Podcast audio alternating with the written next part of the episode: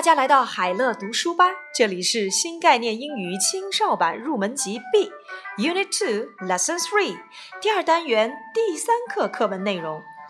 Let's read，我们一起来读这篇小文章吧。My name's Mike. That's my sister Emma in front of our house.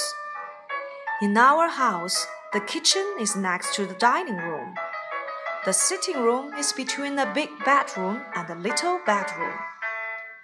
Look at my mom and my dad. They are in their bedroom. Their bedroom is big and yellow. My bedroom is little and blue. Again, my name's Mike. That's my sister Emma in front of our house. In our house, the kitchen is next to the dining room. The sitting room is between the big bedroom and the little bedroom. Look at my mom and dad. They are in their bedroom. Their bedroom is big and yellow. My bedroom is little and blue.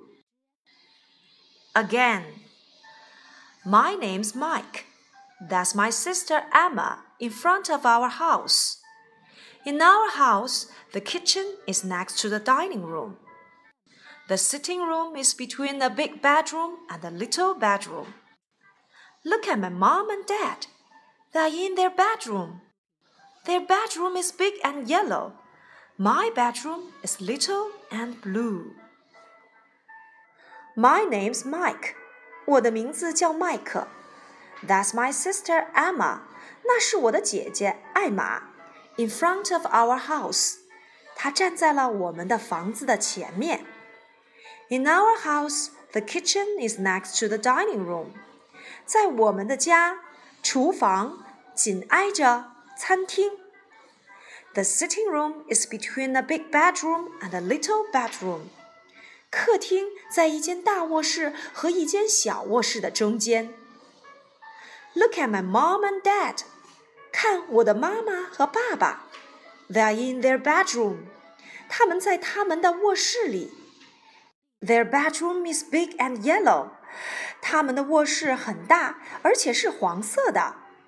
My bedroom is little and blue。我的卧室很小，颜色是蓝色的。 好了，小朋友们，看完这段内容，你能够用英文描述一下你的房间吗？你能够用英文描述一下爸爸妈妈的房间吗？记得用上我们所学过的方位介词：in front of，在什么前面；in，在什么里面；on，在上面；under，在下面；next to，紧挨着。Between and，在两者之间，请你来描述一下你的家吧。